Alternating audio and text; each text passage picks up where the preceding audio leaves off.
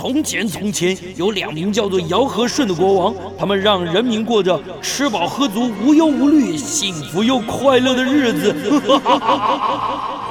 欢迎来到我的超级玩乐大帝国，在这儿，你可以轻轻松松吃喝玩乐，安逸享乐，快快乐乐。带着你那吃遍天下的樱桃小嘴，准备好你健步如飞的双腿。跟着我尝遍所有美食，玩遍所有国家。哎，民国一百一十年四月四号星期天，欢迎大家来到九八新闻台 FM 九十八点一超级玩乐大帝国的节目，我是主持人姚顺啊。那这两天呢，因为清明的连假，相信很多的听众朋友都在外面呢，在国内啊到处跑来跑去。虽然说现在有旅游泡泡，但是看起来那个旅游泡泡，我是第一个在在报纸新闻上写旅游泡泡只有首发团会满啊，后面的很难。为什么呢？因为很贵。然后，然后限制很多，然后你要五天、九天加起来十四天，再加上旅游本身五天四夜加起来，你可能要请二十天的假，这很难嘛。然后那价格那么贵，那没有关系，但是有开放总比没开放好，人要有希望。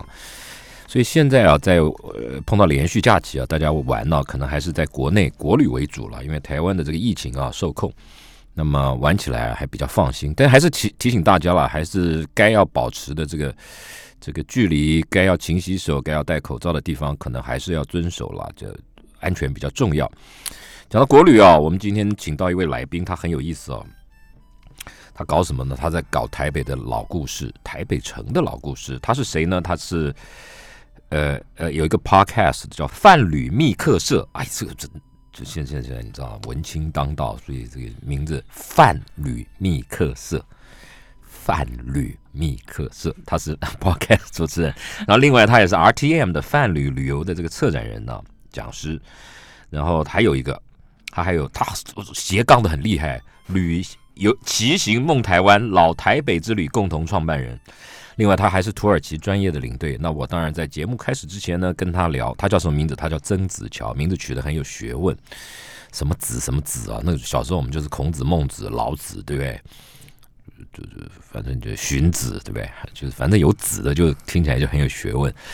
我节目开始之之前跟子乔聊，他原来是做土耳其的领队，但是因为这两年因为疫情的关系啊，那当然他对旅游有有梦，他很喜欢这个发掘这个很多有趣的故事，所以就就就开始去研究研究台北的故事。那现在呢，他有一个骑行梦台湾老台北之旅，他现在有个这样类似社团的。或是类似一个社团或者一个俱乐部的组织，那么专门带领大家去发掘老台北。锁定在哪里？锁定在锁定在龙山寺啊、大道城啊、西门町这一带。其实我我我我我这两年呢，有空也是常常往那里跑了。但是他们跳下去研究的话，就有很多的背后的意义，很多的历史故事可以跟所有的人来分享。所以，我们今天把子乔请到我们现场来，跟我们来聊老台北的故事。子乔在我们现场，子乔好，嗯，大家好，我是子乔，叫曾子乔。那呃，认识我的人都叫我真帅，因为真的没有很帅，这是叫你真帅，真帅。我自己都会这样讲，带团的时候，因为比较方便，嗯，让大家记忆。这样，就你一定一定一定带团的时候，你的风格就耍帅耍的很凶。也没有，因为我是讲真的不是很帅，所以在国外的时候，所以你是来这一套 啊啊。然后大部分客人就会说还不错了，还可以。你带团带多久？呃，大概三三年、四年、三年多。你一入行就带长线了？呃，因为我们公司原本的公前公司就是长线团，然后我花了大概一年多考到领队。哎，不简单呢！一般一般正统的训练，一般正统的训练，先先从南线开始嘛，先从短线慢慢慢慢，对对对对，而且很多是先从业务开始，然后慢慢业务啊，是业务就是业务，对对，做做做，然后上上团，然后慢慢慢慢了解以后，因为里面还是有很多。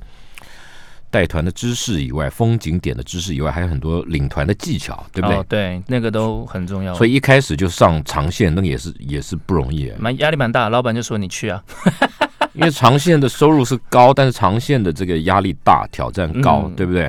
土耳其算是我觉得在所有的长线里面的入门款哦，土耳其算入门啊？对，应该说领队的训练入门，就是我觉得它跟东南亚还是有一段的差距。就是短线团它还有个门槛，因为。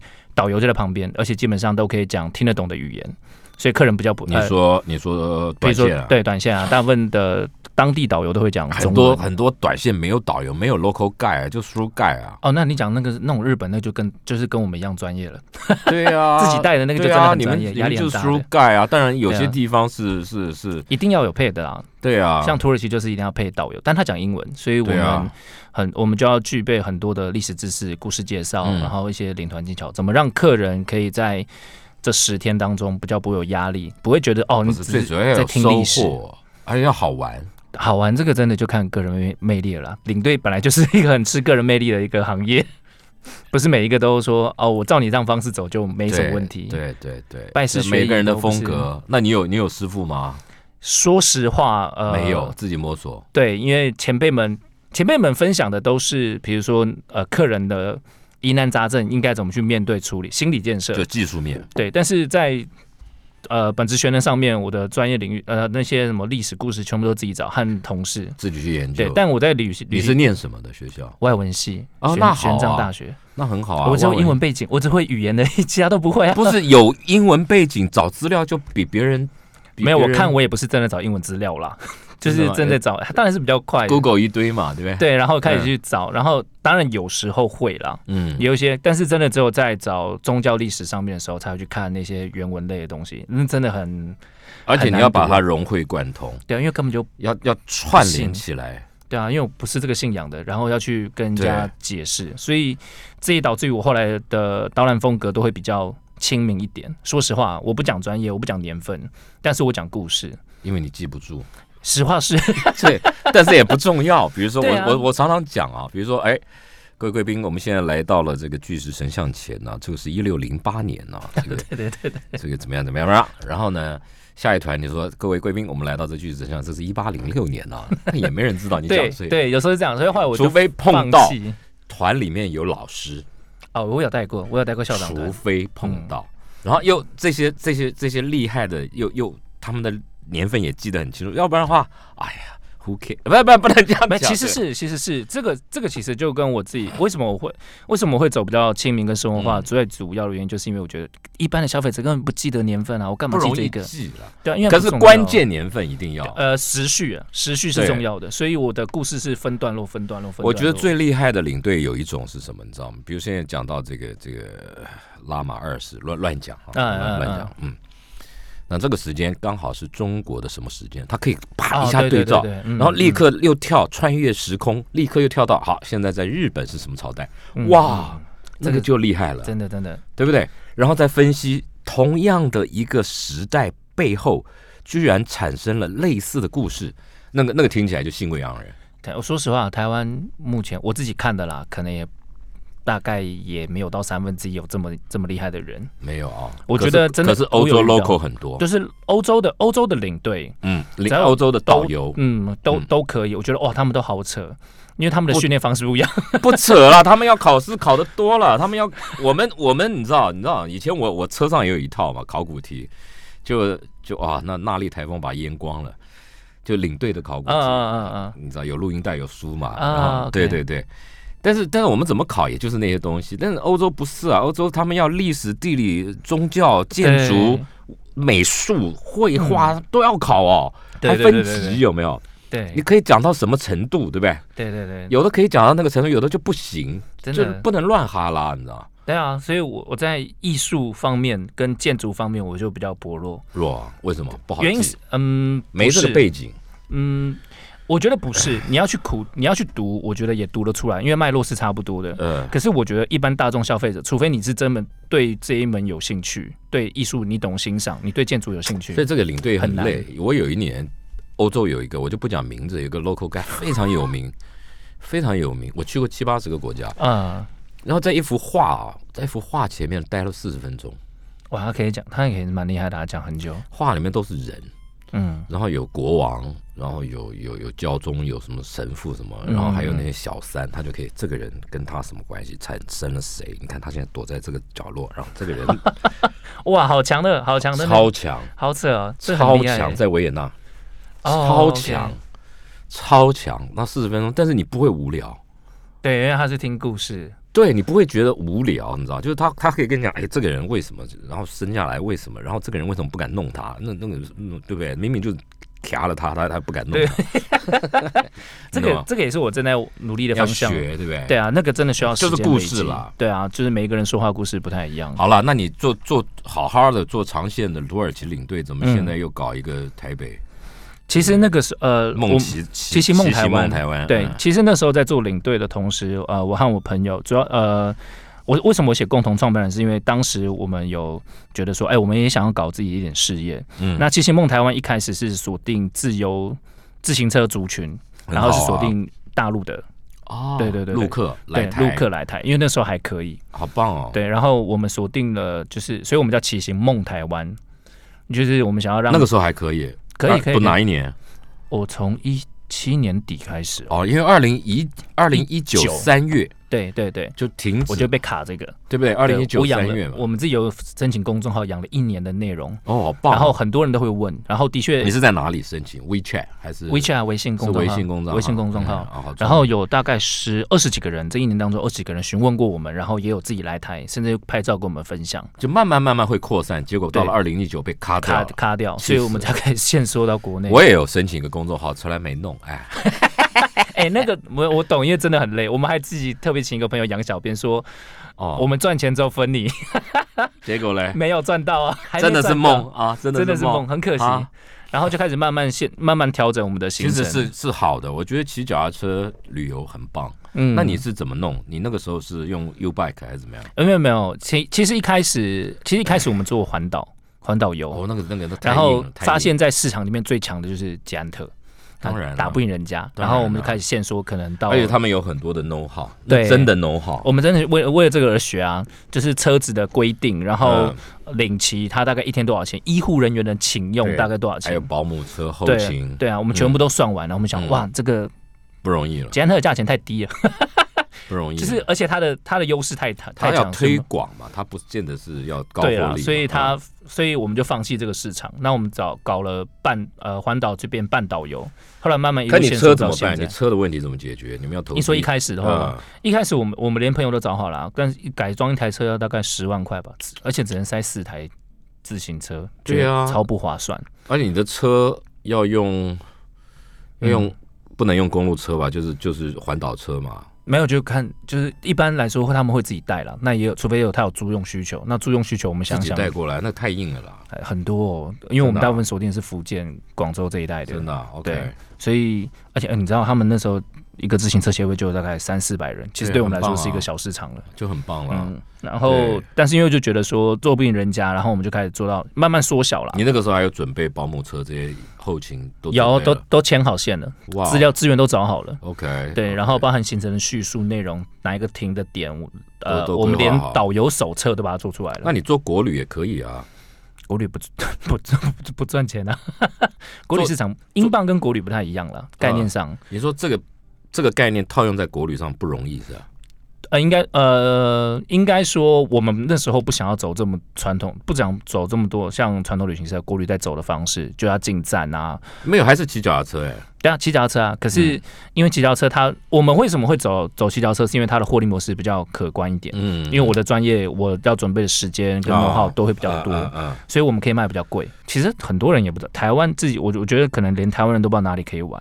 我们的确有发掘发掘一些景点，然后觉得哎、这不错，就一些秘境，嗯嗯嗯，然后可以透过骑脚踏车方式带进去这样子。很棒啊。对，只是说因为真的市场上面真的有太强的 image 是，就是台湾就是最大的捷安特，所以是也很难切入。不太一样，成本资本不一样我是觉得不太一样，他们还是以长征型，就是自我挑战。对对对，但是你像是漫游、慢慢走去找城市小旅行，这个概念是后来嗯到台北、台北、台北的时候，因为我们刚刚我刚刚有说，我们一直限缩，嗯先说到是有一次我的共同创办人他们我们去踩线的时候，然后他发现了，哎，这个部地方龙龙山寺有一段嗯。故事，对，然后他负责把线牵起来，我负责把故事，我们听了一次导览之后，我负责把故事全部哦，融有专业导览嘛？对，对。那时候有请一个，在地有很多了，其实不是那个那个好像也是他自己在做没牌的，哦 OK，，对，嗯。当时其实没那么严了。嗯。对，因为我们后来因为签证不发了，所以我们就把它限缩到整个台北，然后在嗯。讲这个故事的时候，把它再把它重新包装整合起来。嗯，然后我们那时候决定用 U Back 来穿。很棒啊。对我们那时候真的突发奇想，真的是蛮意外，真的啊而且当时没有人这样做。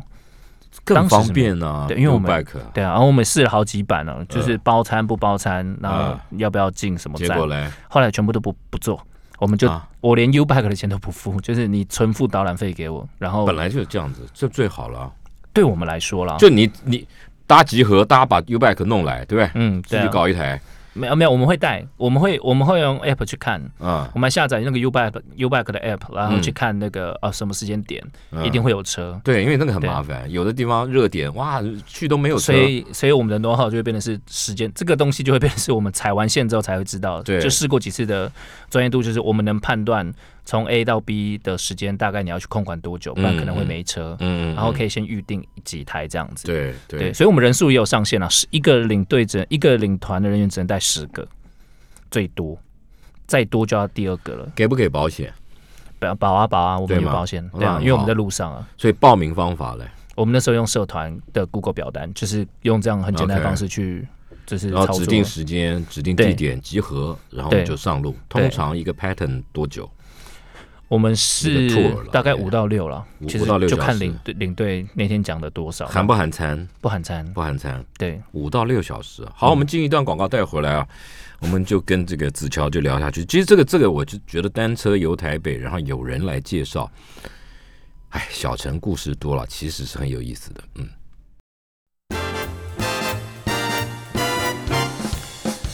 来，我们继续跟骑行梦台湾老台北之旅的共同创办人曾子乔聊他们的这个台北老城的故事。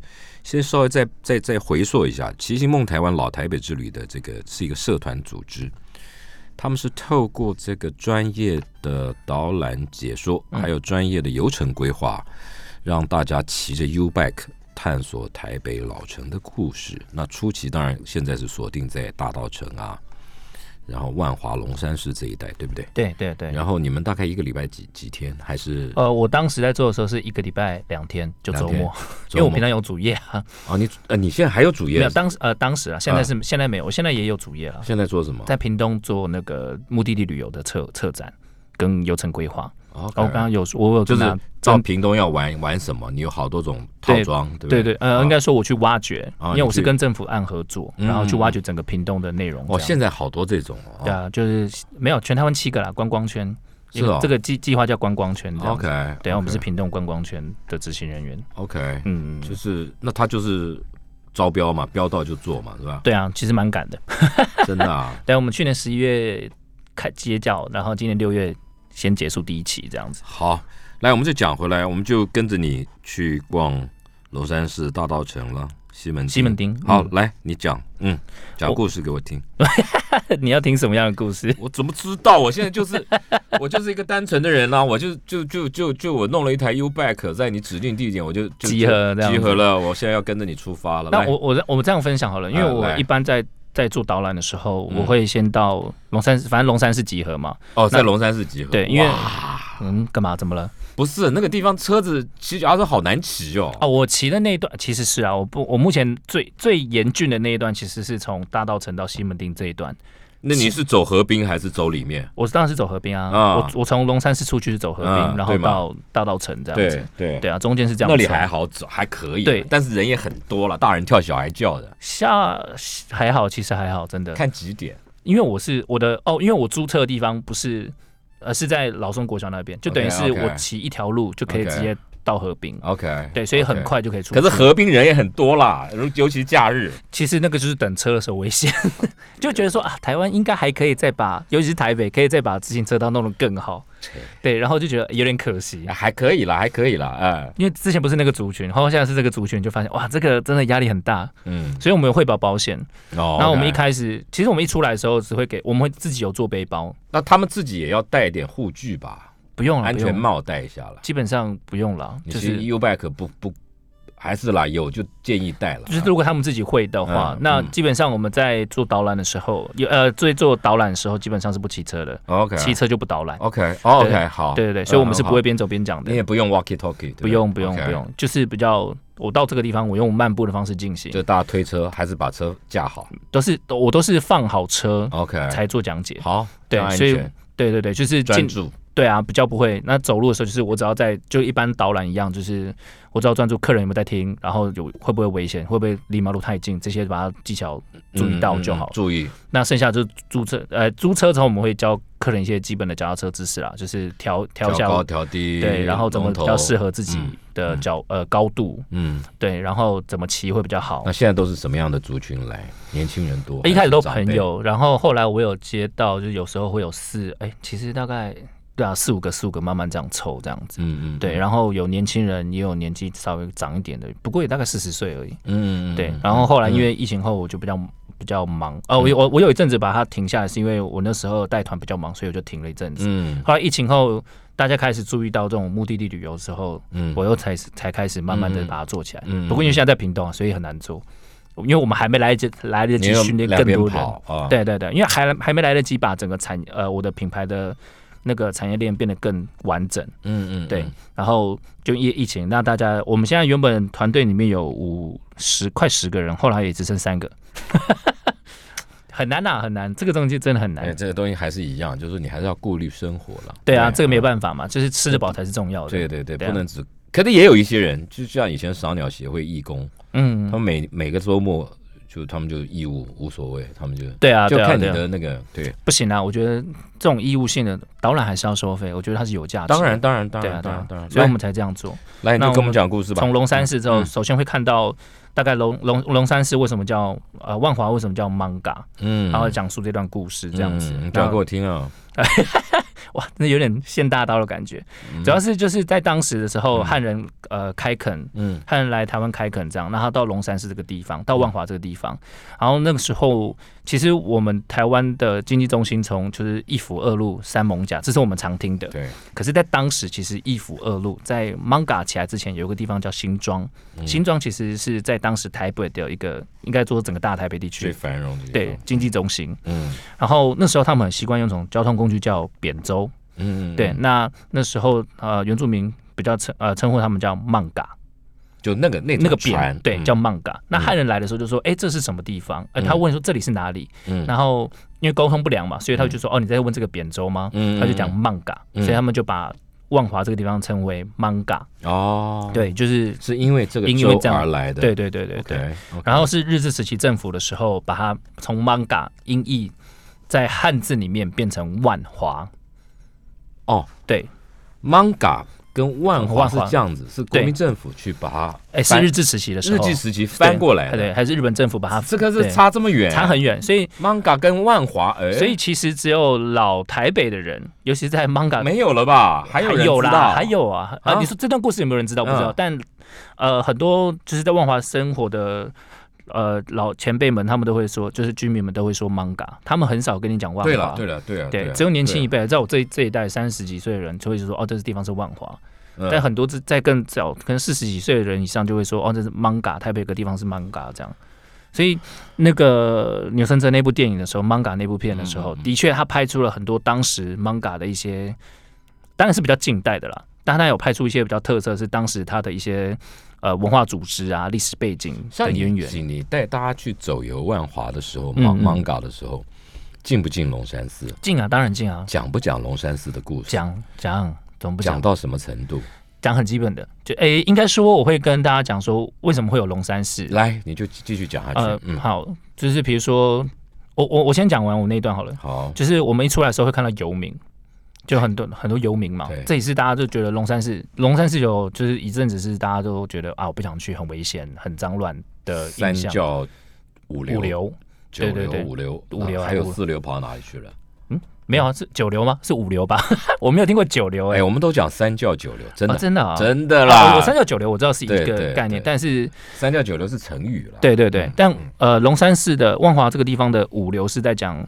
呃，流流浪汉、流氓、流英、流动工人跟流流动摊贩，OK，流动摊贩早期对是五流，那尤其是以三个为为准的流氓嘛，流浪汉跟流英，嗯嗯嗯，对，就是 KBI，就是就就是就叫什么街，广州街那一条，对对对，其实前问这三个前面讲流氓、流浪汉跟流英，其实他们三个是有很大渊源关系的。嗯，那我就会跟呃旅客分享说，为什么会有所谓的流流浪汉，主要是因为当时。在经济中心发展的时候，龙山寺是用呃船运做运输的，所以就很多的水手。那水手那时候就很不可一世嘛，因为我的工作很出众，然后钱又多，赚钱。他们比较有钱。对，当当时。那他们有钱的时候下来就想要桑着吃个饭，然后桑着这样，然后就会找就是啊，所有的码头都一样啊，基隆也是啊，所有都是都是这种文化。对，所以但是为什么这边被留下来，是因为就是刀瓜厨那时候变多了嘛，所以就留音就也很多，这是一种需求链。那留音多的时候，就需要民间呃当时的衙门政府其实不太管这一块，就睁一只眼闭一只眼，甚至没有所谓的政府单位在管理。哦，所以就慢慢的形成那个组织，他们叫团练。就是所谓的民民兵集民兵集团，它是一个组织概念。嗯，对，那就会，所以才会说后来的流氓就嘎逃，这跟不是聚集在公庙啊，而其实是其实是啊，嗯，因为龙山寺也算公庙之一啊，对啊，但是对啊，但是寺嘛，嗯，对，所以就是因为这种概念，然后所以才形成前面的三流，非常的让大家印象深刻。所以你看 manga 里面也有这三个那个。那个文化，没有就是经济好嘛，经济好才会有酒家啊，然后才会有豆干醋啊，就是才会有有吃喝。哎，我不觉得说，很多人其实听不懂什么是倒瓜醋，甚至连卡比亚这个都听不太懂，就反而觉得说啊，你怎么会有这些资讯？我说，嗯，这不是我们小时候常听到的吗？但可能二十几岁啊，三甚至我现在的小小朋友不比较年轻人比较不知道，是哎，我连三十几岁的朋友都没听过，哎，卡比亚他们不知道，他们不知道倒瓜醋也不知道。好像我才是南部人一样嘛，因为拆光了。还有啊，还是蛮，我记得中南部也蛮多的。三重以前也有啊，对对对对对。然后基隆也有啊，都哦对，基隆现在还嘛，对啊，现在宜兰下来下来要吃要喝要玩嘛，要漂配嘛，对啊，对不对？所以他才会形成这样文化。对，那就是因为后来没落了，没有工作了，甚至他们已经就是生病了，因为工作很出众，水手们。所以他们就只能滞留在这边，因为他们就没家人嘛，没有父累，所以这个时候反而变他负担，因为他没有。你的意思说，这些人都不见得是台湾人，很多都呃不是你要说台湾人嘛，其实就是以前清呃明朝政府、清朝清廷时期的一些人嗯在那边工作，汉人开垦啊，嗯对，然后慢慢留下来。那当然现在很多是台湾人，嗯那不那为什么那么多流民现在还是很多啊？这个其实跟收容有关系，游民对有。流民跟游民其实概念上是差不多的，不是明明就有家不回去。我后来自己去采访，所以我你有采访？当然我们要你有去问他们？有有有，就问一些可以聊天的。那其实很可怕。对呀，你怎么那个可怕不是说就是危险，而是是怎么样？就他会缠着你，看到一个人睡在那里就去。你知道我们团队一开始的时候，在做这个游程之前，我们想有一年突发奇想做田野调查，好好聊一聊。没有我们。呃，除了这个之外，我们还有一年想说，哎，去发衣服，因为想说很多游民嘛，就是圣诞节的时候那一年刚好寒流，我们把一些旧衣服拿过去。嗯，然后原本跟我们想的不太一样，我们想说，哦，我们会一个一个给大家会说谢谢，不是一看到你就过来抢。真的假的？真的真的真的。我后来那那时候，其实我对于这件事情非常不谅解。那后来在做不谅解谁呢？你要有对象。游民啊，所以就是觉得说，哎呦，这不是这个是爱心吧？为什么大家这么的饥渴去嗯争抢？但是里面就一大袋衣服，就是他们的要挑嘛，他们要挑 size。不是不是不是不是，他们是拿就走，但是他们是旁边有一大袋的那个东的他们的家当。对啊，他们自己有带带家当。对，后来我去理解才知道，那个其实是政府单位给他，就是呃，甚至是龙山市他们发给他的那个。环保局备啊，对，就是给他们的。你要整理你的家当，就是为了市容的关系，而且是环保局，你知道吗？超妙的，我觉得。不然呢？不然消防局吗？不是，因为这个感觉还是卫生局公对，就是之类的，但不是。那为什么是环保局？我就觉得为为什么干净嘛？要就是，但是所以他所以他等于是政府单位认为是。你跟你的伙伴带了两袋衣服去，就人家就来抢。对对对对。然后后来才知道，其实。呃，我们也后来也有来，后续在采访的时候，呃，应该说拜访时有聊了。嗯，那很多可能是早年就是他可能是律师或医生，真的假的？真的真的有不不乏有这种人，真的真的，你就看他也是很落魄，就是看起来很脏脏乱乱。律师、律师、医生都有。那他们有一些可能，他们也不告诉你发生什么事，他就说啊，我那时候可能帮助了谁，然后被陷害，甚至他觉得他可能以前爱赌，其实很多都是赌来的啦，赌掉的。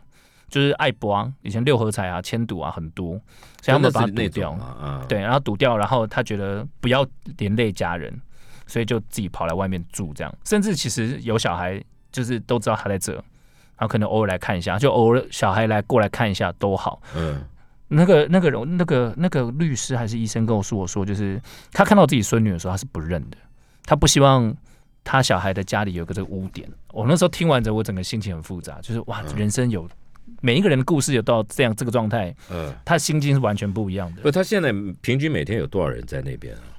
他们在那里活动，对不对？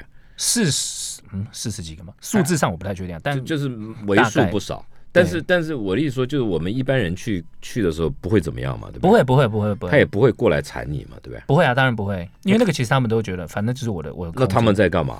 你说平常吗？啊，平常下棋啊，他们会有一些玩具，不知道为什么啊。然后，呃，我觉得龙山寺蛮好，是他们呃，龙山寺只要有大活动，甚至平日他们会找一些游民来帮忙，就大家互相帮忙，就是你把它整理好，我给你，我给你一些，就是可能不是给钱，我给你。那个吃的，好，我们进一段广告，大家回来。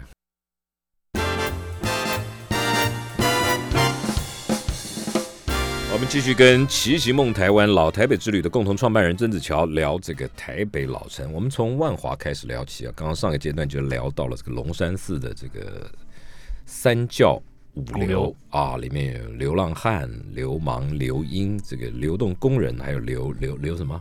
流浪到淡水，摊摊贩贩。好了，那这个这你你你带着大家去，那这样这样，大家脚踏车放好，然后到龙山寺里面去讲这些。那看到游民这样指指指指点点讲这个故事，这样啊没有没有，我会到旁边，就是到小角落，反而是我到小角落去讲。对呀，因为再这样这样讲，其实我也不会去指这样子，然后我会先大家说走，我们到这一段时候，大家稍微看一下有什么。看一下环境啊，什么状况？所以就像刚才大家就看大家在干嘛，然后旁边有一包一包的，嗯，对，那都是他们的家当，就早上就把它包起来。龙山寺你出来周边有好多有意思的地方，你会带大家去哪里？对面还有一个麦当劳嘞。哦，不会啊，不会去麦当劳。龙山寺那里面麦当劳很多故事，都有故事的。哎呦，好，好，你就讲吧。这不过这样子，我下次可以去看看。嗯，旁边有一条巷子，走进去的话，它有一个。呃，老就是以前主要的呃美食街，那边有很多小美食，我会大概去简单介绍。OK，都是听大丁当地人讲的。然后非吃不可的，那个叫炸土托鱼羹吗？那那那一家我忘记叫什么名字，反正就我只记得位置。OK，对，然后我自己爱吃啦，哦，就是会去吃这样子。嗯，然后。就会进龙山寺外面，然后大概刚刚跟大家讲龙山寺的一些故事，然后同安人啊、三义人啊，嗯，三义人来台这样子，然后安溪人，嗯，然后跟大家讲一下为什么龙山寺会被建立起来。龙山寺为什么建立起来？讲给我听。其实因为那时候三义人来，嗯，三对三亿人来台湾开垦的时候，嗯，那因为他们就是他们以前俗称黑水沟，嗯，所以他们都会拜一个那个就是观世音菩萨的雕刻小像。的过来。带着。带着，然后过来之后发现了龙山寺这个地方，因为当时没有开垦过嘛，都是沼泽地形，所以其实非常就是很多的呃很潮湿啊、瘟疫啊很常发生，所以他们就决定呃在开垦的同时，把啊请他们的那个主神过来，就是分神过来这边，对，所以就建立龙山寺。结果一盖好之后呢，瘟疫就真的慢慢的没有了，对，那。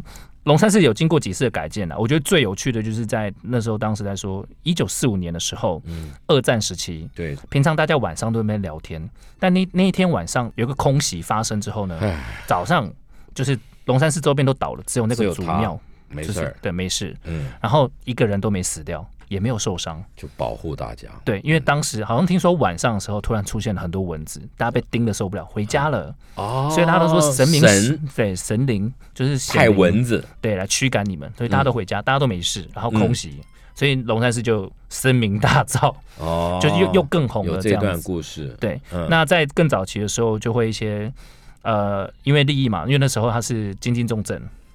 然后就那什么番薯啊、地瓜，对啊。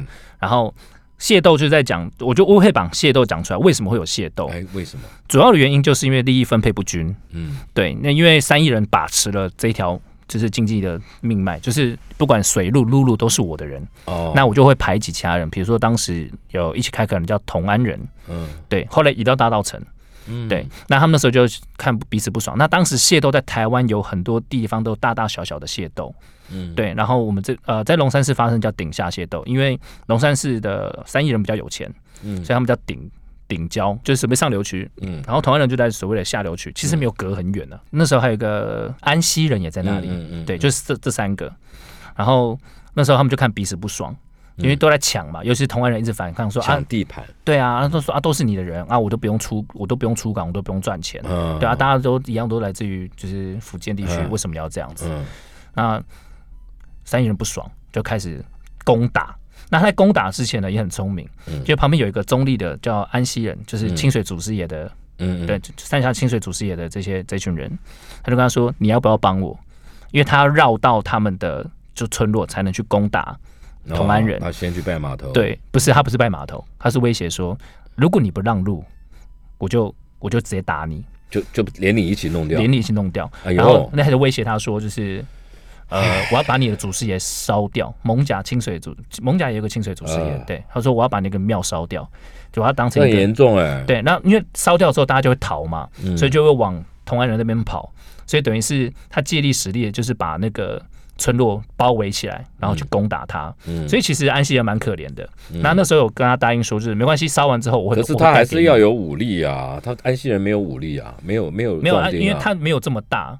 就是势力不够，对人数不够，就是当时的所谓的械斗都是拿一些就是什么厨具啊、铲子啊这些，就是比较铁器啦。嗯，对，然后大部分都是以烧代呃代替杀人这件事情，不太杀人的。嗯，那当当对，就不会嘛，就是反正我把你打到残，因为男丁很重要。嗯，对，他就反正就要绕路，然后把他祖先烧庙。当时有答应他说要把他的就是把他的祖先庙盖好，结果没有，结果没有。打完之后，他就说没有没有这回事啊。那熬不过人家，就送了两根人家两根龙柱。哦，还是有送，就只有两根龙柱。安息。对安息的安息人，那后来安息人也不爽，然后就一样去到大道城，甚至在进大在大道城经济起飞之后，就移到了三峡的地方。哇，所以跑远了。对啊，没有，但是当时它是水运嘛，因为呃，大稻城在发达的时候，淡水河，淡水河上游，大汉溪的上游其实是赚钱的。嗯，对，包含那时候冉冉，就是客家人，一些客家人也会在那边。这一段故事大家听起来就会觉得，哦，原来是这个样子，所以才会有大稻城。嗯，对对。然后讲完之后，我们就会带去去青草街。跟大家讲说，为什么会有青草街？其实全台湾大部分的有名的宫庙旁边都会有青草街，嗯，大家都不知道，有没有那么多啦？嗯，应该就是青草巷都蛮多的，嗯嗯。其实屏东也有很多，哎，其实也没有几家啦，就是但是有名的庙宇旁边都会有，对，相互鼎盛的旁边都会有。然后那那时候就会问大家说，哎，你知道为什么会有青草街吗？大家说不知道。我说就是大概求神问卜的时候，你的药签，嗯，因为以前。没有所谓的西药概念不强，所以他们就用就是求签的方式去采采药，要用什么药？对，嗯，对，然后才会变成所谓的青草街，就是所谓的药房。对，以前的药签都从那边拿过来。这不就是就是请请神明帮我开个慢性处方签嘛？对，那对，然后我就到隔壁去领药，就是。对，那有趣的是，因为龙山寺它有个隐性需求，哎，因为罗汉脚多嘛，嗯，流音也多，所以很多会有那是。呃，壮酸呀，没有屌酸呀，那屌酸也不可能去跟人家 跟性性病性病，所以他们要偷偷的去，呃，就是这些药房去拿一些药回来。那个拿草药哪有办法治啊？就包，就他们可以，他们真的是早期是有这样的需求的。不是你那个是内用还是外敷？外敷吧，其实没有问到，我又问不到人，但是有么问不到人？你是找找一个药草店老板来，怎么问游民？没有，他中了他也不会跟你讲啊。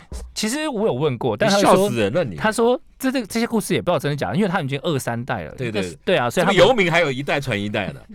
我说药草店老板啊，对嘛？我说游民还可以说啊，我儿 子出生，儿子啊，老爸在这睡了二十五年了，也累了，要退休了。你接下来你帮我睡吧。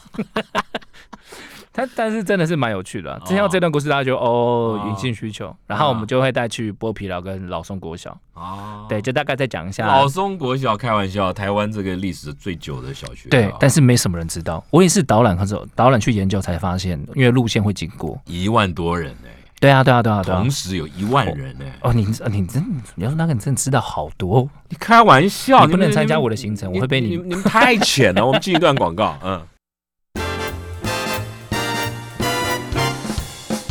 来，我们继续跟骑行梦台湾老台北之旅的共同创办人曾子乔聊台北老故事。我们刚刚就从龙山寺一路聊聊聊聊聊聊到了老松国小。来，老松国小怎么样？嗯，老松国小就是当时是最有名的一个小学，当时它有一万多人，然后分四个出口，然后上下中是分两个，嗯嗯，就是汉人跟日本人，嗯是不同的下课钟，然后合作社也不一样。嗯，当时听说。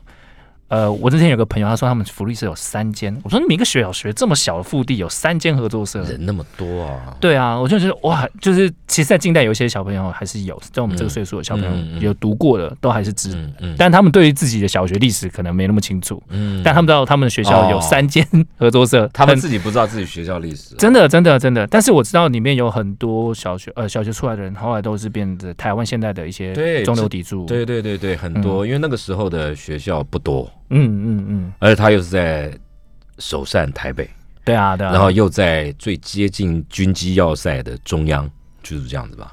哦，他这个地对，那里就离博爱特区很近啊，对对对对。然后你注意看旁边还有什么？旁边有很多好吃的小吃店呢。哦，那里真的很多。对，那个就跟剥皮寮比较近嘛，就是那一块区域。哦，对啊，那就会到老生活小租车，我们就往河滨走了。哎，老松国小附近以前还有查拉奇，你知道不？那是什么东西？查拉奇你就不知道。好，很难。黑市，黑市就有一堆，比如说今天偷偷来的脚踏车，几百台在那边卖。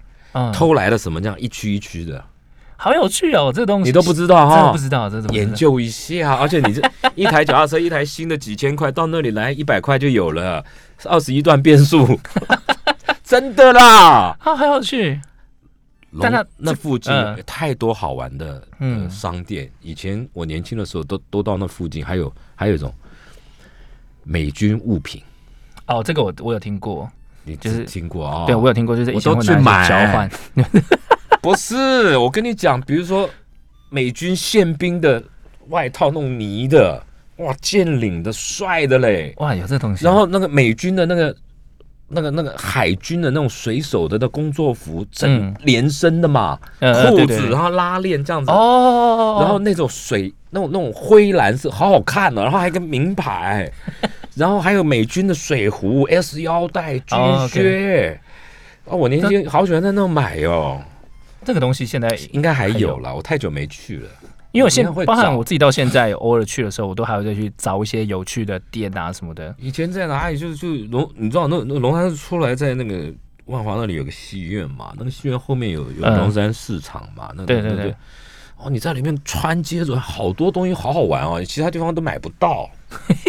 真的，我不骗你，光是买这个这个这个美军的这个衣服啊，那那个领子上面啊，他们都用奇异笔啊，这样这样写着他们的军籍号码什么。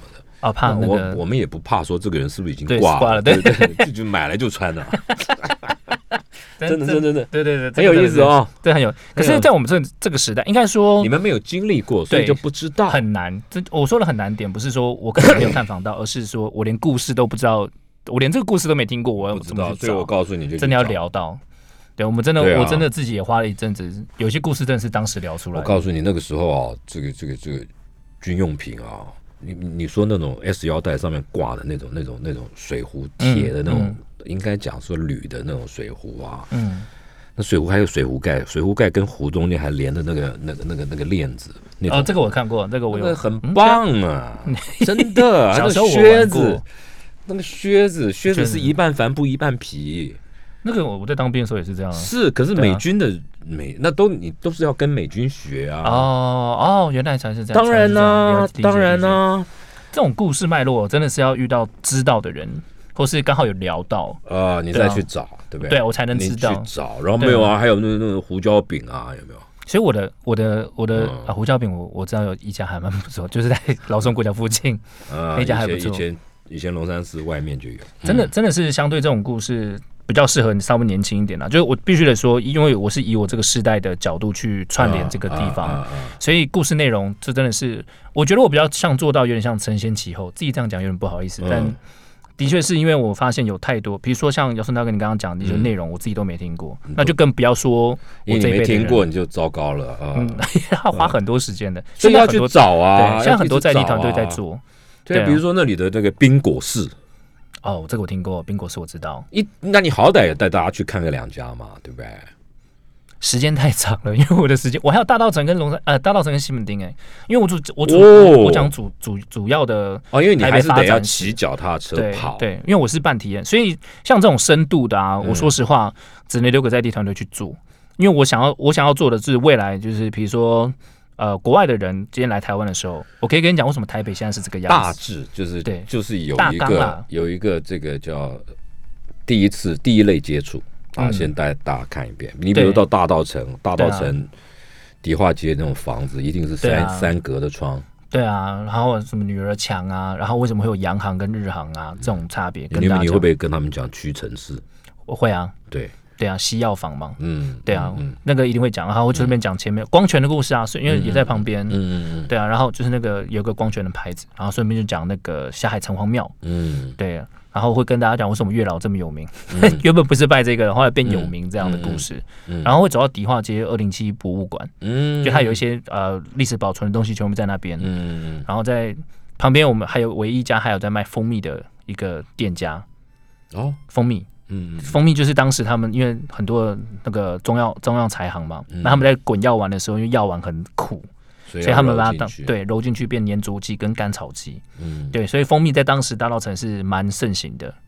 我觉得你这样弄可以越弄越深，越弄越好玩，而且你把这些都排进去，要分段了，不是，而且我觉得你你可以除了这样子脚踏车的，你也可以徒步的，步行的，对啊，诶、徒步的有人在做，我们自己也想，嗯但是因为主要是因为有人做的东西，我们不跟人家抢内容，因嗯为说实话。呃，我们当时为什么会走比较大纲制，就是因为我们发现我们没有那么多时间身身访在地，因为我们有主业。嗯那当然是我们也想要为我真的是因为我朋友讲了一句二二八，二八是什么？是天安门吗？嗯我那时候我真的想说，哇靠，原来有这么多年轻人到现在还不知道为什么二二八会放假。嗯有些历史痕迹它是慢慢被淡忘遗忘的，因为我们生是不是在那个年代的，嗯是我们爸爸那个年代的。嗯对戒严时期，嗯因为解严的时候我刚好出生，嗯所以从我之后的人根本就无法感受那个时代的一些嗯情感连接。所以二八放假对很多人来说就只是放假，嗯甚至他跟六四天安门把它搞在一起，我觉得那是两回事。所以我才开始去做这种比较。必须得说，把小学跟国中的课程内容把它融合在一起的台北、哦台北故事，哦，对，因为其实很多人是淡忘的，就是我能讲，很多人愿意听，是因为这个东西出钱，哦，原来是这个样子，那它更深至少有个层的意义。第一课，第一课跟第二课中间，那我觉得更深的内容，比如说你像刚刚讲的冰果室啊，或是查拉奇，哦我真的觉得查拉奇很有趣。哎，查拉奇，我跟你讲，你讲二二八二二八纪念公园，我们以前叫新公园，那里面好多故事啊。哦，这个我大概知道，哎但因为我没有走到那里，我讲我哦我从发生地讲而已，啊然后跟他讲是你们现在知道二八公园不是发生地，当然不但是啊从但是从中它，以前叫新公园，但是广播电台不是吗？那广播电台在里面，它里面还有博物馆呢、你不要忘哦，了，对对对对对不对？还有老火车啊，哦，对啊，还有对啊，好多好多东西啊，对，其实真的走深哦，台北可以走好慢慢讲。故事讲不完，对不对？，对，那个真的就是，所以我们有自己在设定，在设定这个品牌。最后老台北之旅的时候，我们决定把它弄得比较容易一点，哦因为我们发现其实还是得说啦，为什么年轻人不会去在意这些东西？因为他觉得跟我自己没关系，所以要提我们有点像说。你让他有趣，他就会觉得。所以我们是用比较有故事性、比较有趣，然后包含体验，比如说我们会让你喝那个、呃青草茶青草，那个我们叫青草茶，啊而且我们会建议喝苦茶。啊，我说你喝苦茶你会觉得苦，是因为你身体不好。就 是而且你现在人生应该更苦，你应该会觉得这个蛮回甘的。用这种用那必须得说，我们的设计上没有这么有趣，但是全部靠导览功力，啊，对，让它变得是比较生动活泼。所以嗯大部分来我们这边的人都还是会觉得啊还不错。嗯，然后我有尝试，我有尝试要带可能小孩子，大概国中生，哎呦，我想试着。好，因为我觉得很好啊，嗯，让他们可以理解台湾到底发台北至少台北发生什么事吧。总是住在这里，你总是要知道啊，到底为什么现在会变这个样子。很好啊，对啊就你一个人带十个人，对啊，对，一个人带十，这最惊了啦，我也不能再多蛮。劲的。嗯脚踏车也没那么多，然后路线上从大道城到西门町那个延平北路那一段，哦哟，哦，那个真的是交通拥塞的地方，交通沙漠很可怕，那个因为没有单车专用道，那个你骑在骑楼边里面边边边还是人真的是边边，行道没有，那真的要骑楼跟人行道那中真的要小心所以要心绕一下。哦。好了，听众朋友，我们节目时间已经到了。今天子乔曾子乔到我们现场来跟我们来聊他在做的事情，他就是他叫骑行梦台湾老台北之旅，应该有网站可以查吧？脸书脸书社脸书对，可是很久没更骑。行梦台 老台北之旅。